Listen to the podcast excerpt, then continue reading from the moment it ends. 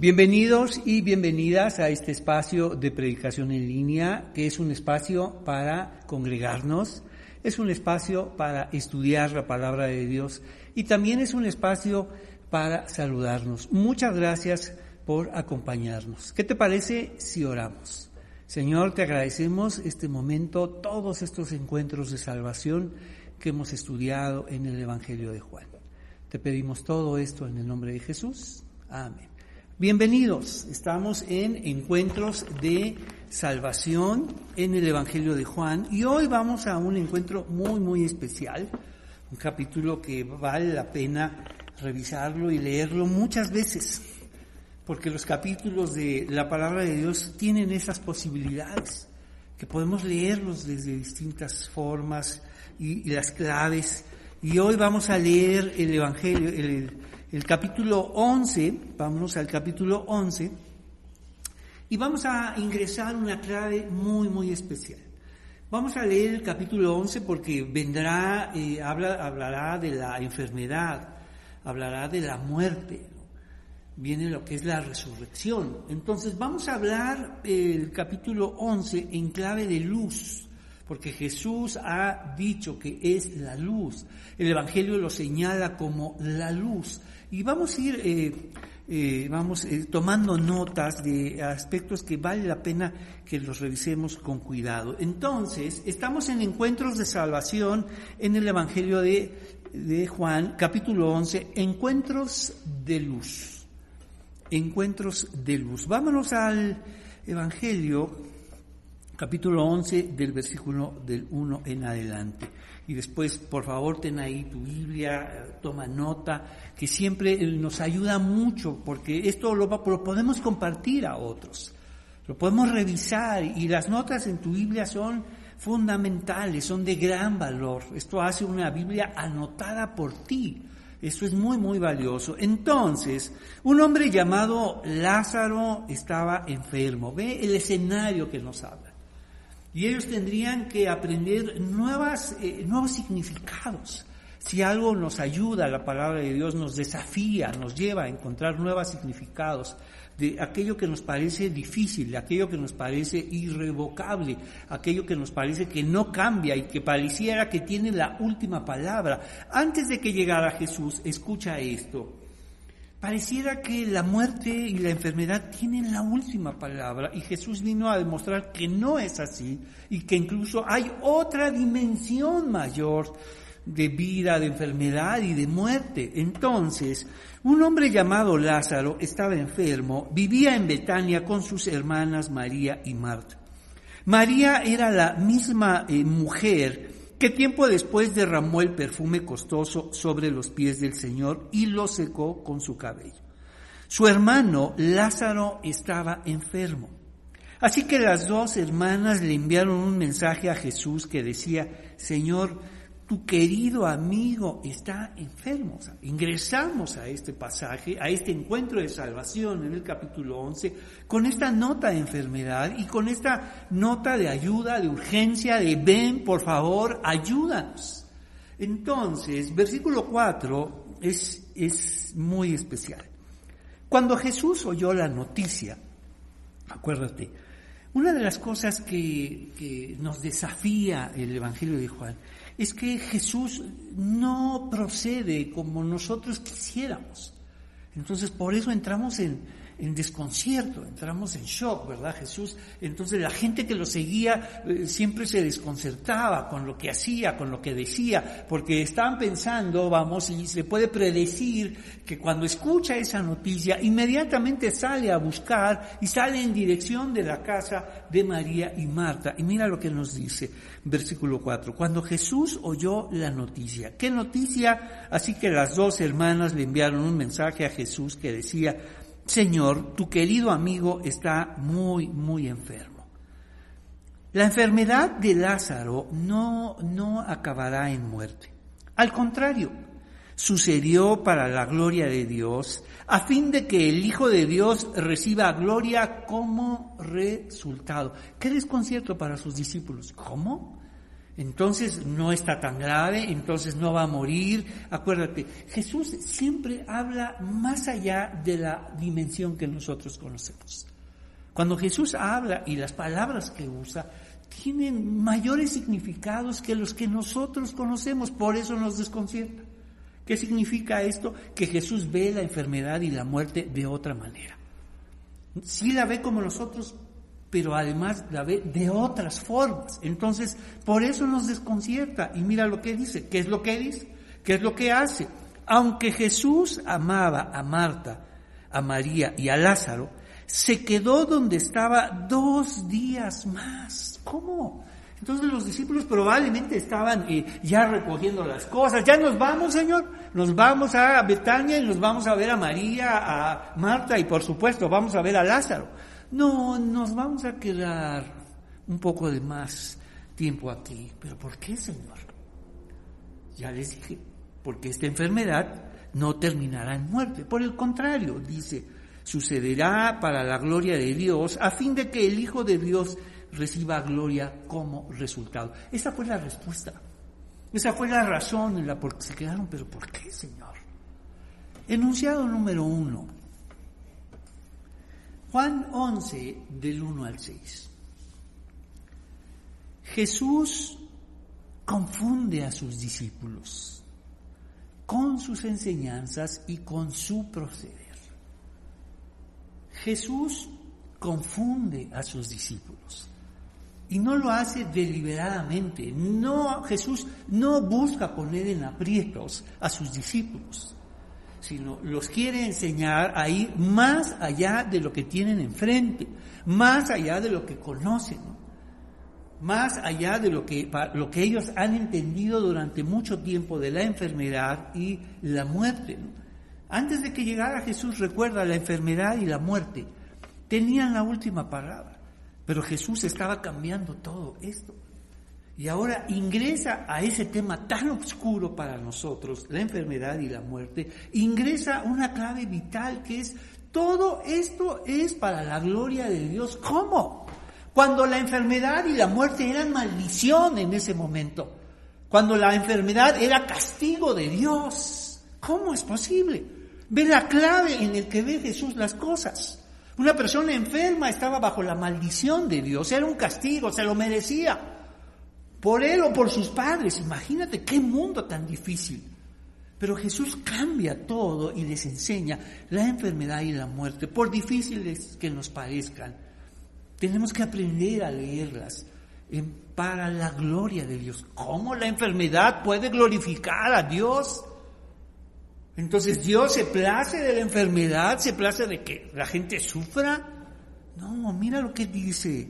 Cuando oyó la noticia dijo, la enfermedad de Lázaro no acabará en muerte, al contrario, sucedió para la gloria de Dios a fin de que el Hijo de Dios reciba gloria como resultado. Acuérdate, un mundo donde la se veía como juicio, como castigo, Jesús ingresa a una clave distinta. Por eso se sienten confundidos.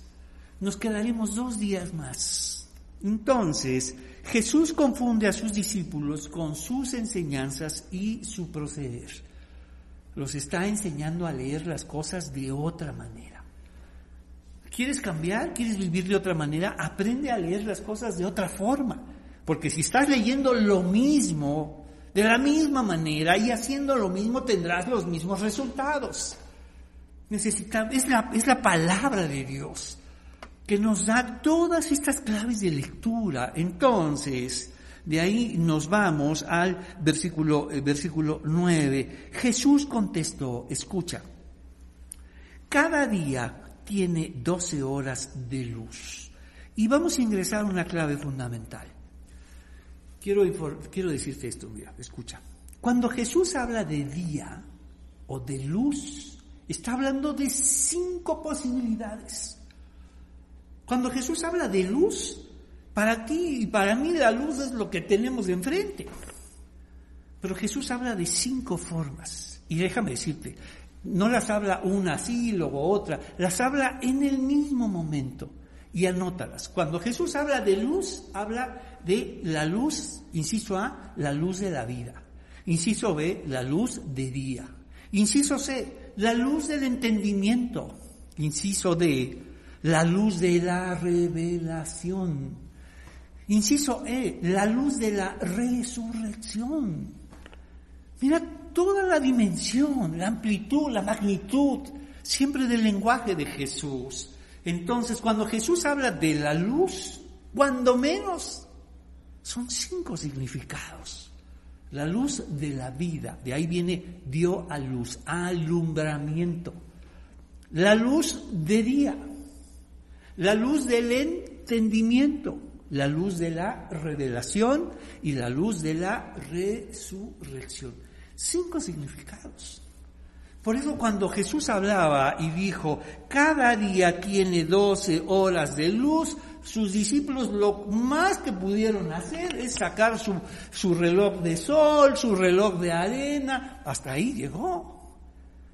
Porque mira lo que está diciendo. Vámonos ahora a nuestro, a nuestro texto, versículo 9. Jesús contestó, cada día tiene doce horas de luz. Y si esa luz es la, o sea, tiene doce horas y no más de doce horas. Nos está diciendo que esa luz es limitada. Entonces hablamos de la luz de la vida. ¿Te acuerdas? El inciso A. Significa que tu vida es, tiene un límite en este mundo. Y ese límite aún se, se, reduce a uno todavía más pequeño. La siguiente, hablamos de la luz de día. Solo disponemos de hoy. Solo disponemos del aquí y el ahora, lo que hoy vas a decidir. Entonces, de toda tu vida, la luz de la vida. Disponemos solo del hoy, el siguiente. Y el tercero nos habla de la luz del entendimiento. Entonces necesitamos de ese entendimiento para saber que mi vida es breve y mi presente aún es más, más breve. Sin embargo, necesito de la luz de la revelación para saber que hay más allá de la enfermedad y la muerte. ¿Cuál es? la luz de la resurrección. Hemos hablado de las cinco. Mira lo que dice, ahora leído así, cada día tiene doce horas de luz. Tu vida y la mía tiene solo doce horas. Tiene no sé cuántos años tendrá tu vida. Durante el día la gente puede andar segura y puede ver porque la luz de este porque tiene la luz de este mundo. ¿Cuál es la luz de este mundo? ¿Te acuerdas? La luz de la vida, la luz de este día y la luz de nuestro entendimiento. Entonces, pero de noche se corre el peligro de tropezar porque no hay luz. Nuestro amigo Lázaro se ha dormido. Quiere decir que se cumplieron esas doce horas. Su vida llegó a su límite como la tuya y la mía. Pero ¿cuál es la quinta? ¿Te acuerdas? Ya vimos la luz de la vida, la luz de este día, la luz del entendimiento, la luz de la revelación y la luz de la resurrección. Lázaro se ha dormido, pero yo iré a despertarlo. La luz de la revelación y la luz de la resurrección. Entonces, versículo 11, nuestro amigo Lázaro se ha dormido, agregó, agregó después, pero ahora iré a despertarlo. ¡Wow! Señor. Por eso sus discípulos se quedaban así, Señor, nos vamos, nos quedamos, ¿qué pasa? Los estaba llevando a niveles muy, muy altos. Y eso es como vamos a leer este capítulo en clave de luz, porque Jesús dijo que es la luz. Vamos a un separador, vamos a un separador y vámonos al capítulo 1. Vamos a ver estas, vamos ahora a ver esta luz que se ha anunciado desde el capítulo 1. Entonces, vámonos al capítulo 1 Siempre tenemos que aprovechar todo eso que hemos leído, lo tenemos que ir sumando, aprovechando, no descartando. Por el contrario, si ya estamos en el capítulo 11, disponemos de todo eso que se ha dicho para enlazarlo. Capítulo 1 nos dice, versículo 4 y 5, la palabra le dio vida a todo lo creado y su vida trajo luz a todos. La luz brilla la pregunta sería, ¿Cuál luz? Todas, todas estas. La luz de la vida, la luz del día, la luz del entendimiento, la luz de la revelación y la luz grandiosa de la resurrección. Y todas esas luces se conjuntan en una, una persona, nos dice versículo 5, la luz brilla en la oscuridad y la oscuridad jamás podrá apagarla. Mira qué promesa. Una vez que amanece, no hay manera de que ese día no termine. No hay manera de apagar esa luz. Cuando amanece, mira, pero disfruta. Acuérdate, cada, día tiene 12 horas, tu vida y la mía tiene un límite. Y solo disponemos del día de hoy. Pero además, esas cinco luces son gracias a Dios. La luz de, si tienes la luz de la vida, es por Dios. Si tienes la luz de este día, ¿por quién es? Es por Dios. Si tienes la luz del entendimiento, también es por Dios. Y si Dios te ha abierto los ojos, es por Dios. Y la luz de la revelación es el gran, gran regalo de Dios. Todo viene de Dios. Entonces, vámonos ahora, entonces podríamos anotar, inciso A, capítulo 1 del 4 al 5, la luz que brilla en la oscuridad. Inciso B, capítulo 1, versículo 9. Esa grandiosa promesa que escuchamos, la luz brilla en la oscuridad y la oscuridad jamás podrá apagarlo.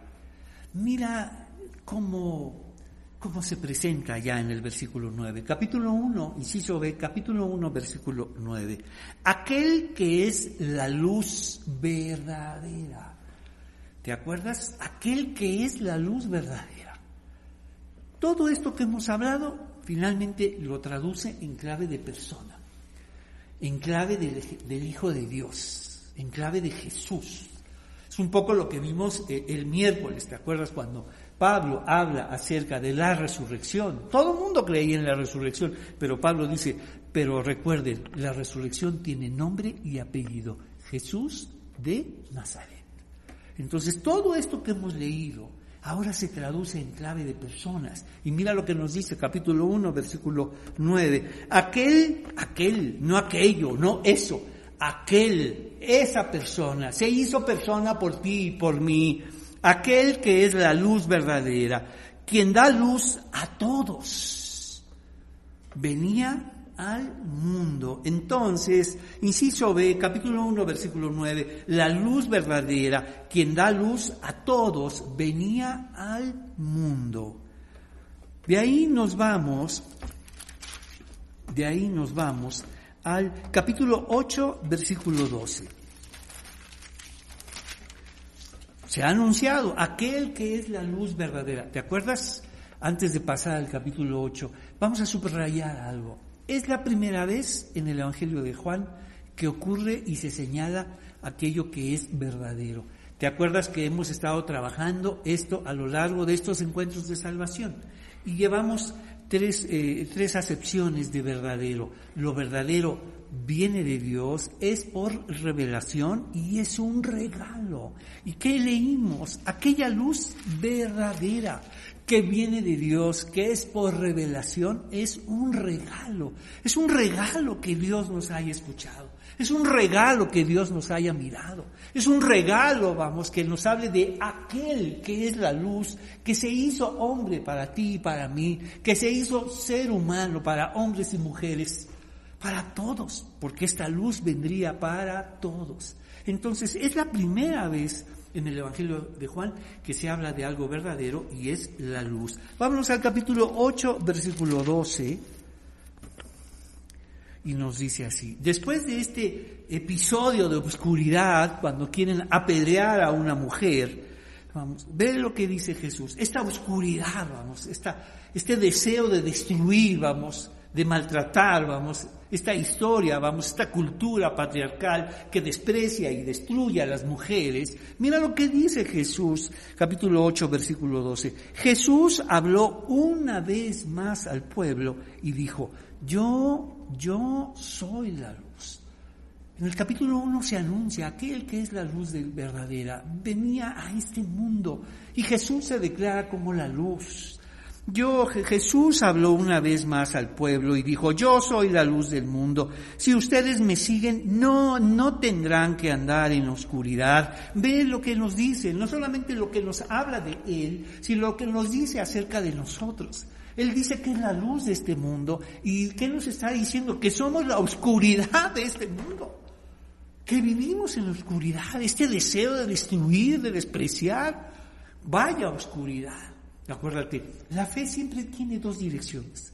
Lo que creemos de Jesús y lo que creemos acerca de nosotros. Lo que Él está diciendo acerca de sí mismo y lo que dice de nosotros. Yo soy la luz y el que me sigue no andará en oscuridad. Señor, estoy en oscuridad.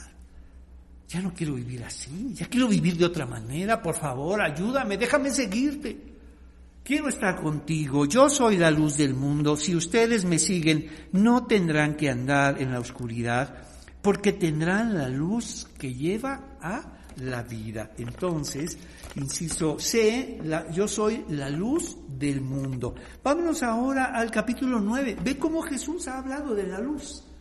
Desde el inicio se habló de la luz. Jesús se anunció como la luz del mundo. Capítulo 9 vamos, va a ser muy importante porque tiene relación con lo que leímos en el capítulo 11. Cada día tiene 12 horas de luz. Durante el día la gente puede andar segura y puede ver porque tiene la luz de este mundo. También hay un sentido de urgencia, de premura, de aprovecha este día, usa la luz de tu entendimiento.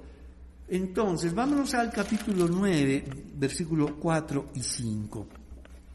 Ve este sentido de urgencia. Jesús sabe que ingresó a un mundo limitado, en una luz, vamos, que tiene solo 12 horas. El día solo tiene 12 horas, no podemos ir más allá de eso. Versículo 4, debemos llevar a cabo cuanto antes las tareas que nos encargó el que nos envió. Es interesante que ya no dice el que me envió. Ahora Él y todos sus discípulos somos enviados de Dios. Pronto viene la noche cuando, cuando nadie puede trabajar. Estamos hablando de la luz de la vida, de la luz del día y de la luz del entendimiento para saber que nuestro tiempo es breve en este mundo y que nuestro presente es aún más, más breve.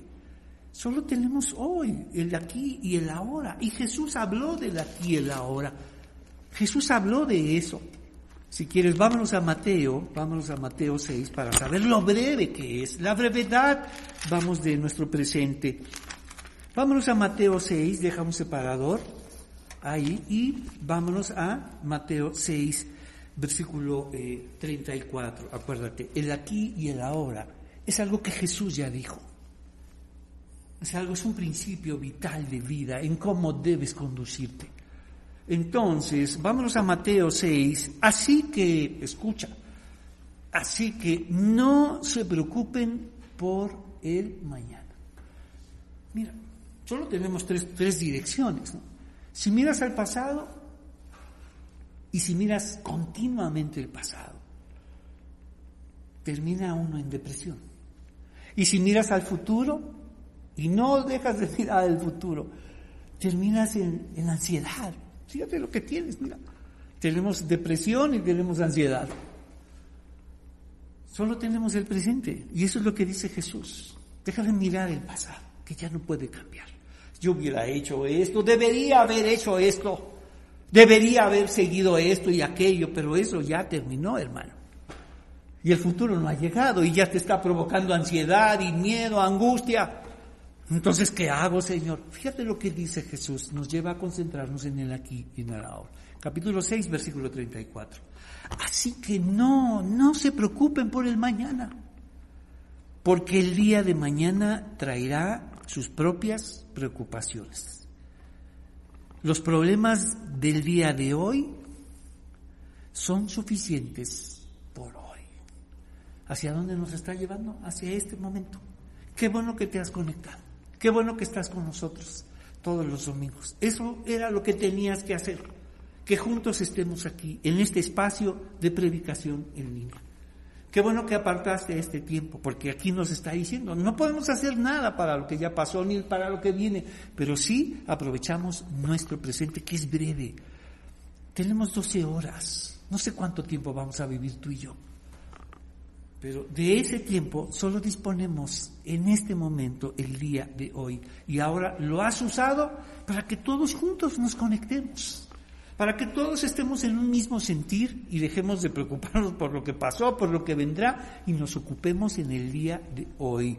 Dice, así que no se preocupen por el mañana, porque el día de mañana traerá sus propias preocupaciones. Los problemas del día de hoy son suficientes por hoy. Ocúpate en el ahora, en este momento. ¿Y sabes cuál es el problema que te debe ocupar? Este momento, la predicación. Que juntos, que te descubras en la predicación, no descubras a otro. Regresamos ahora al capítulo 9 y nos dice, debemos llevar a cabo antes las tareas que nos encargó el que nos envió. Pronto viene la noche cuando nadie puede trabajar. Pero mientras estoy aquí en el mundo, yo, yo soy la luz del... Pero mientras estoy aquí, entonces Señor, no siempre vas a estar. Sí, el problema es que no vas a estar siempre tú. Dios siempre está, pero nosotros no. Mientras sea de día, podemos decidir muchas cosas. Entonces, vamos a nuestro segundo enunciado, Juan 11 del 9 al 13. Jesús enseña acerca de la luz para iluminar la enfermedad y la muerte, el dormir y el despertar.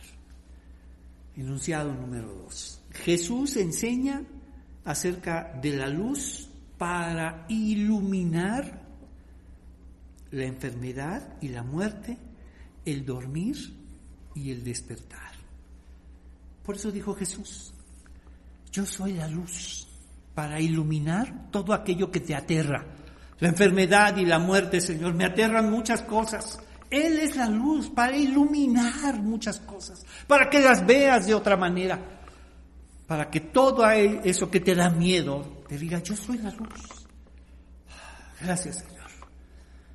Por eso viene a iluminar este tema tan difícil. Por eso habla en términos de luz en este tema tan difícil de la enfermedad y la muerte. Bien, vamos al versículo 14 y ahora toda esta luz de Jesús que nos lleva a iluminar estos temas tan difíciles para nosotros, la enfermedad, la muerte, el dormir y el despertar, ahora viene a hablar de algo vital, especial, primordial, vamos, que siempre eh, Jesús se tomó el tiempo de privilegiarlo, de señalarlo, subrayarlo, que es la fe.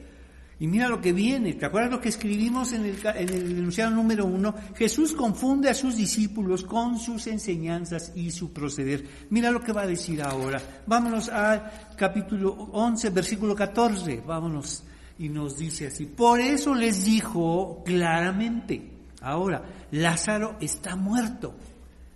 Versículo 14. Por eso les dijo claramente, Lázaro está muerto y por el bien de ustedes, escucha lo que dice, me alegro. ¿Cómo? ¿Por qué, Señor? Entonces, Jesús, por eso les dijo claramente, Lázaro está muerto y por el bien de ustedes me alegro de no haber estado allí, porque ahora ustedes van a creer de verdad. Mira lo que nos está diciendo, está privilegiando la fe, está colocando la fe por encima de la muerte. Entonces, por eso me alegro, dice, no que haya muerto Lázaro, sino que en esta situación se van a dar cuenta lo valioso que es la fe, lo fundamental que es la fe, porque ahora van a verdaderamente a creer, a creer de verdad. Nos dice, Lázaro está muerto y por el bien de ustedes me alegro. ¿De qué?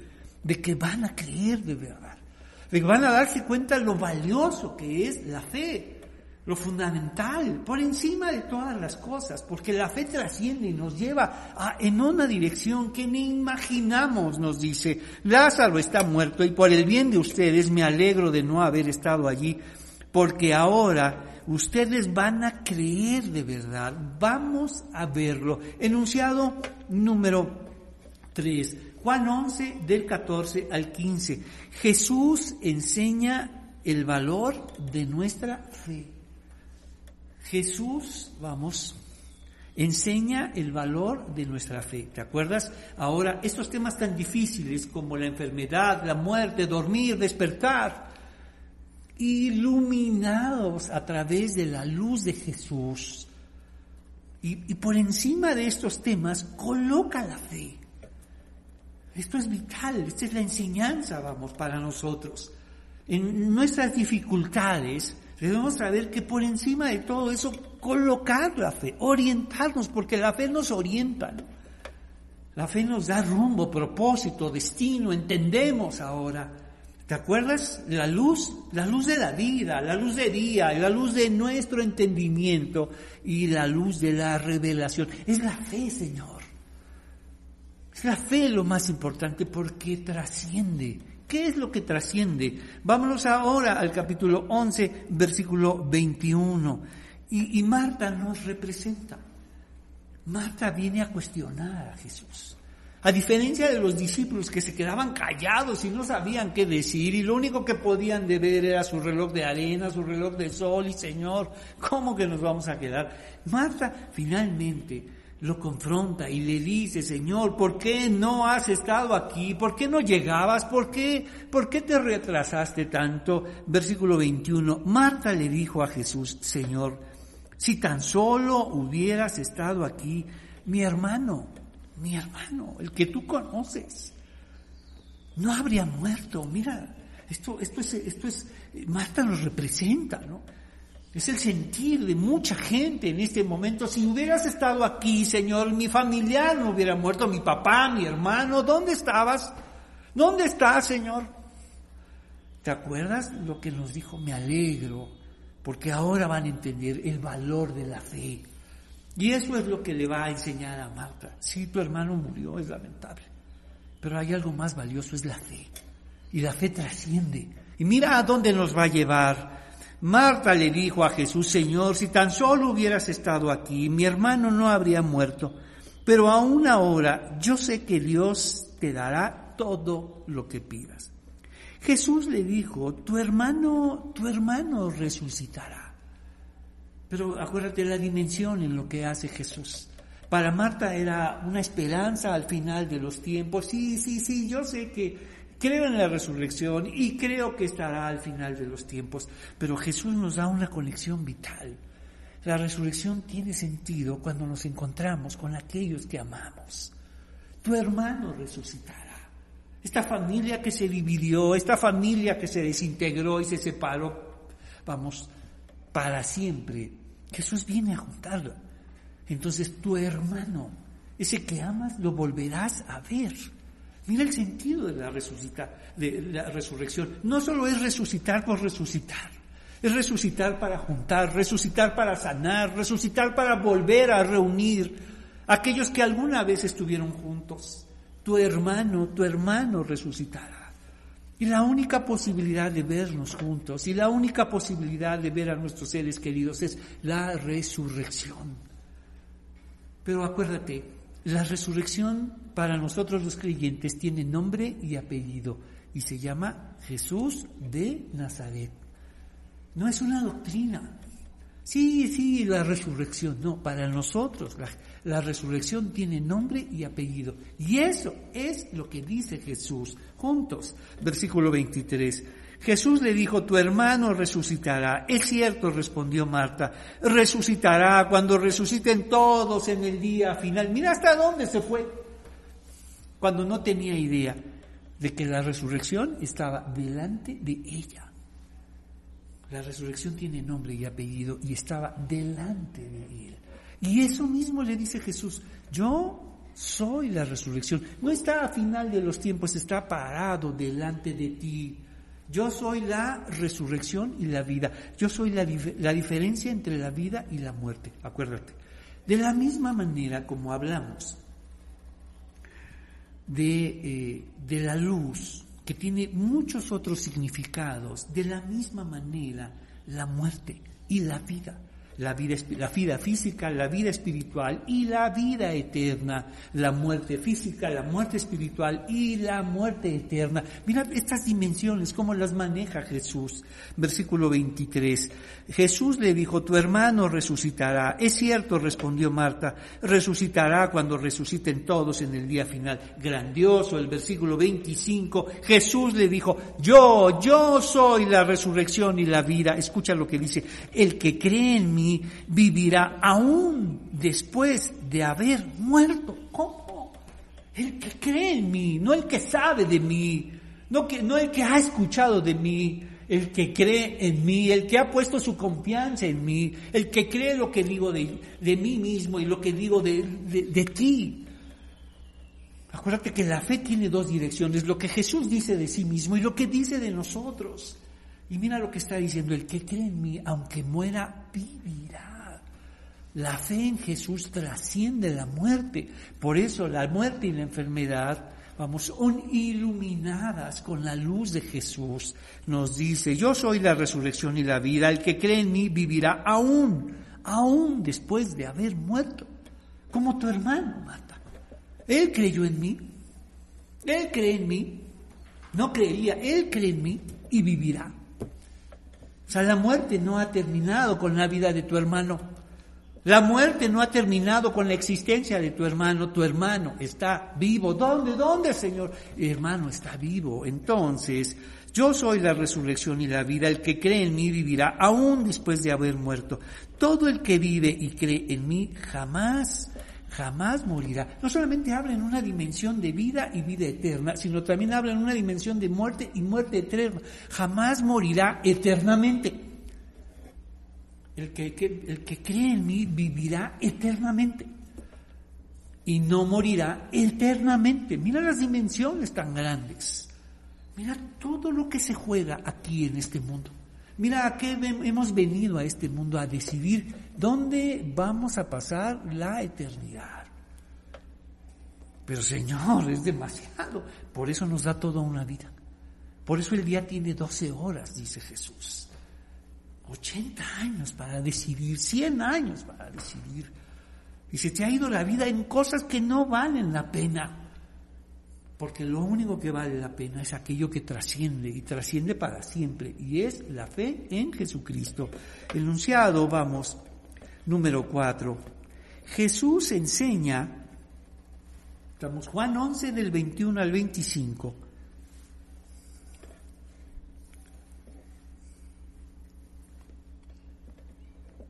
Juan 11 del 21 al 25. Jesús enseña lo trascendente de la fe no solamente el valor de nuestra fe.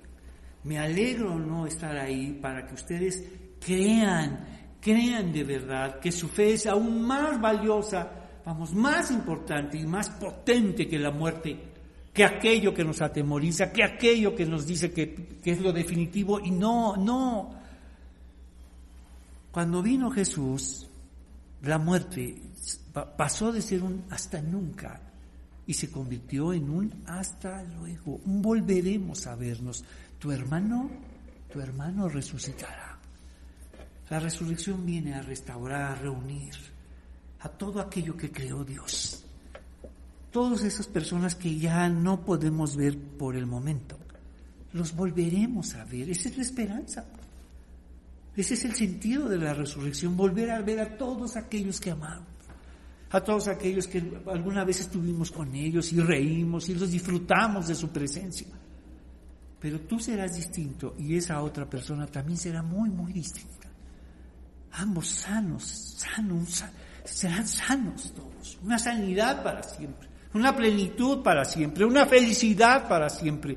Son cosas inimaginables para nosotros.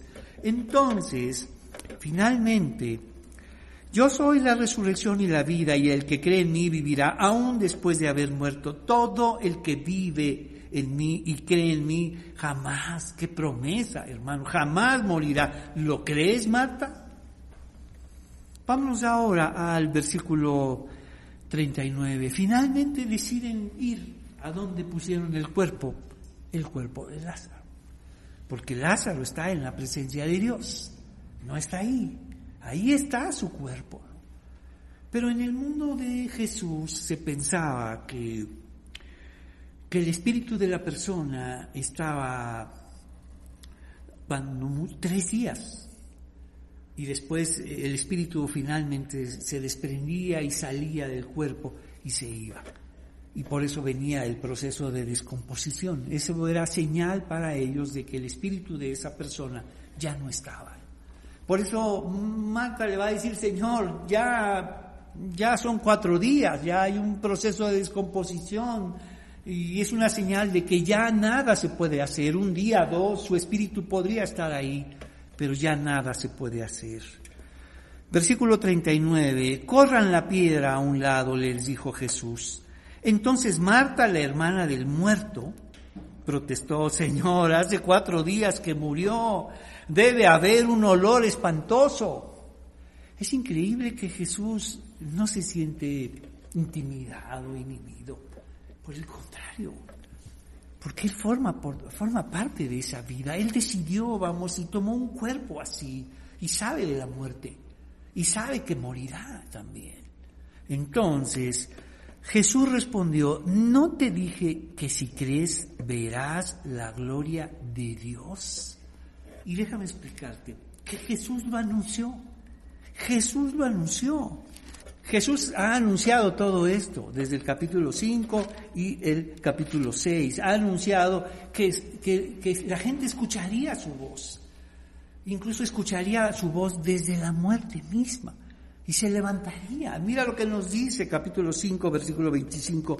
Y les aseguro que se acerca el tiempo, de hecho ya ha llegado, cuando los muertos oirán mi voz, la voz del Hijo de Dios y los que escuchen vivirán. El Padre tiene vida en sí mismo y le ha entregado a su Hijo ese mismo poder de dar vida y le ha dado autoridad para juzgar a todos porque es el Hijo del Hombre. No se sorprendan tanto, ciertamente ya se acerca el tiempo en que todos los que están en las tumbas, escucha, oirán la voz del Hijo de Dios y resucitarán. Capítulo 6, versículo 53.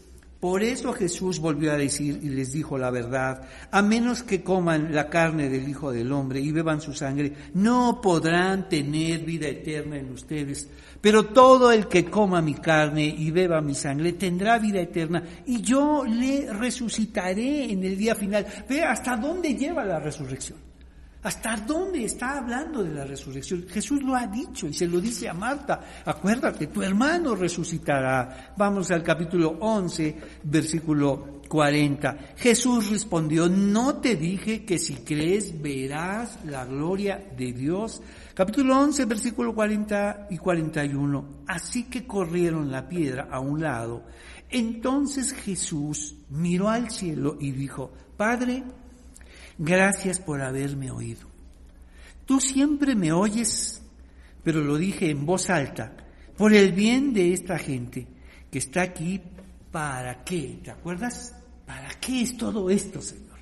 Porque esta resurrección de Lázaro, por grandiosa que nos parezca, es una señal, una señal que apunta hacia algo más grande, no es una resurrección que aprende apunta hacia a una resurrección mayor. No solo de Lázaro vamos, sino de todos y en otras condiciones. Y apunta a quien tiene el poder de resucitar. Entonces todo esto nos invita a la fe, a creer en Él, a creer en aquel que dijo, yo soy la resurrección y la vida. Así que corrieron la piedra a un lado. Entonces Jesús miró al cielo y dijo, recuerda, esto es una señal. ¿Hacia quién señala y hacia qué nos invita? Nos dice, Padre, gracias por haberme oído. Tú siempre me oyes, pero lo dije en voz alto, por el bien de toda esta gente que está aquí para que crean. Para que crean, acuérdate. Me alegro de no haber estado ahí para que crean en verdad. Porque la fe, vamos, el valor de la fe, lo trascendente de la fe. Y aquí aprendemos algo vital. Entonces Jesús gritó, Lázaro sal de ahí. Y el muerto salió de la tumba con las manos y los pies envueltos con las vendas de entierro y la cabeza enrollada en un lienzo. Jesús les dijo, quítenle las vendas y déjenlo ir. Enunciado número 5. Entonces, Juan 11 del 39 al 44.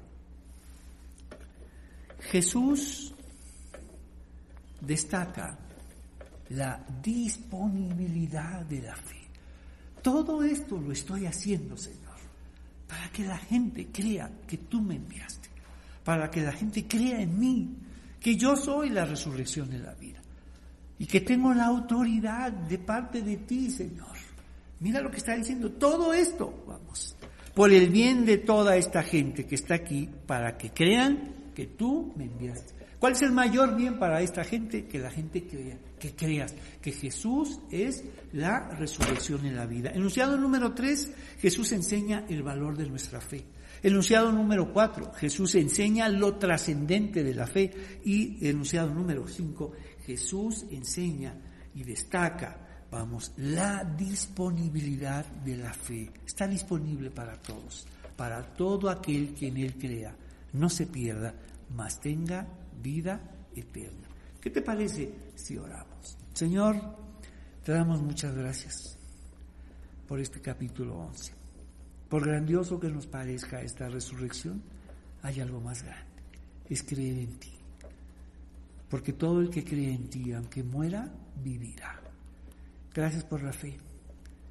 Enséñanos a, a saber que es muy, muy valiosa para ti y que se vuelva lo más importante para nosotros.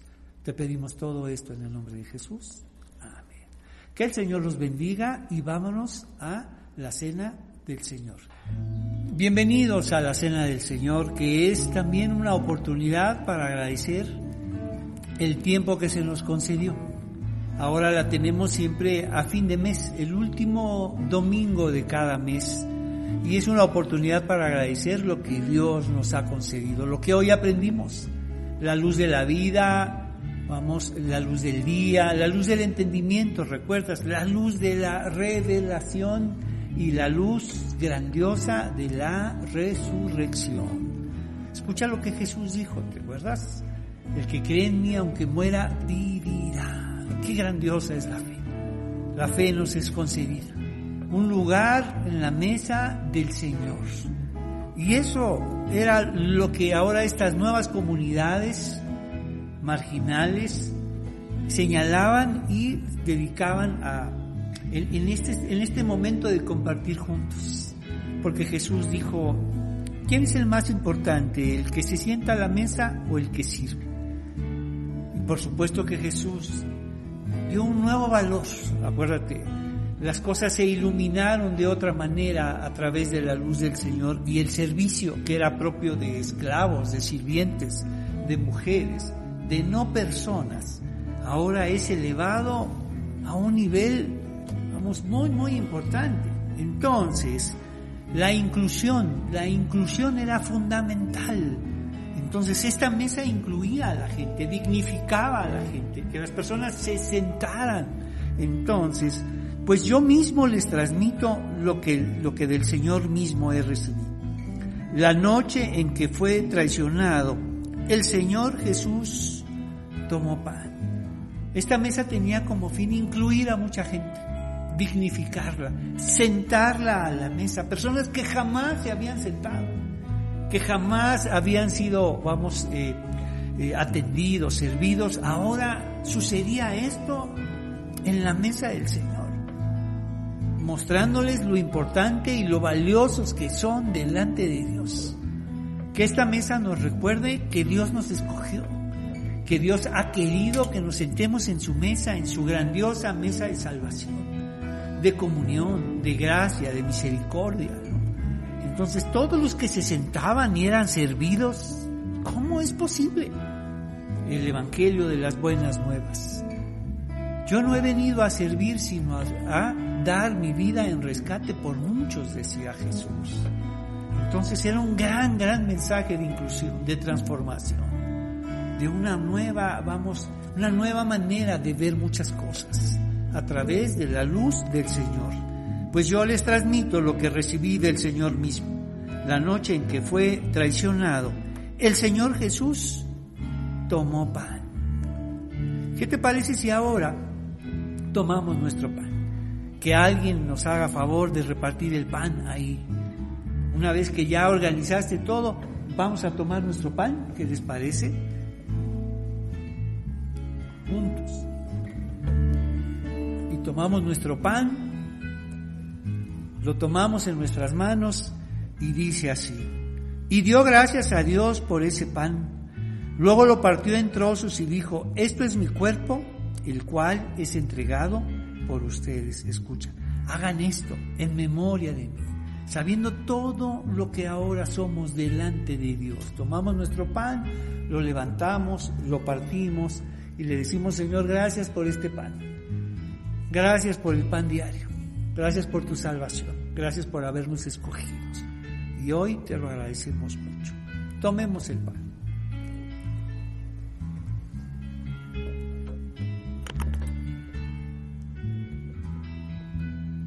De la misma manera, tomó en sus manos la copa de vino después de la cena. Qué desconcierto, vamos, provocó todo esto a sus discípulos. Jesús ha cambiado las palabras de la cena de paso y ahora las ha transformado.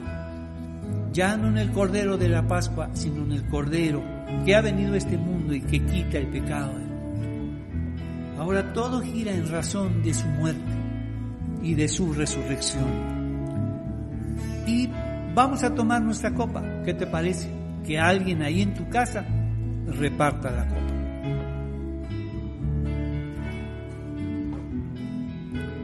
Y nos dice así, versículo 25, de la misma manera tomó en sus manos la copa después de la cena. Tomamos nuestra copa. Esta copa es el nuevo pacto entre Dios y su pueblo. Un acuerdo confirmado con mi sangre. Hagan esto en memoria de mí todas las veces que la beban. Pues cada vez que coman este pan y beban de esta copa, anuncian la muerte del Señor. Escucha, hasta que Él vuelva. ¿Qué noticia? Que nuestro Señor volverá por nosotros. No solo agradecemos, sino miramos con esperanza que el Señor regresará pronto. Bebamos.